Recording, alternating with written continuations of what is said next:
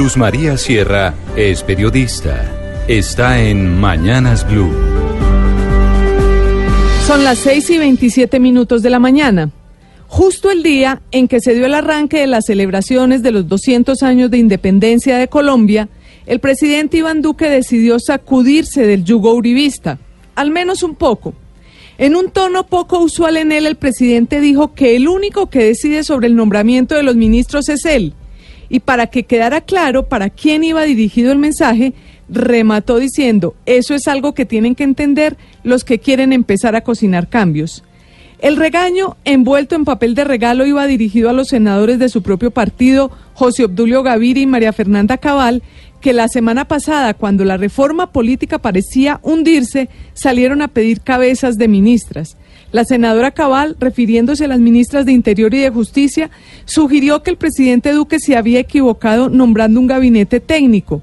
Si quiere nombrar técnicos, nómbrelos como segundos, dijo la senadora Cabal mientras que el senador José Obdulio recordó a Florentino González, ministro de Tomás Cipriano de Mosquera, quien se retiró del gabinete porque no tenía condiciones para manejar al Congreso, para sugerirles a los ministros actuales hacer lo que él llamó una autoevaluación en ese sentido.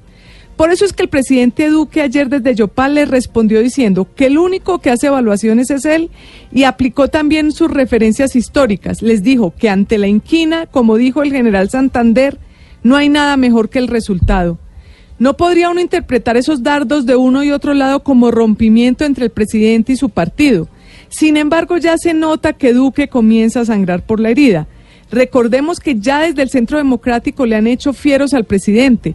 Primero cuando pensaba ponerle el IVA a toda la canasta familiar y después cuando se filtró la conversación en la que el senador Uribe decía que esperaba que Duque enderezara el camino.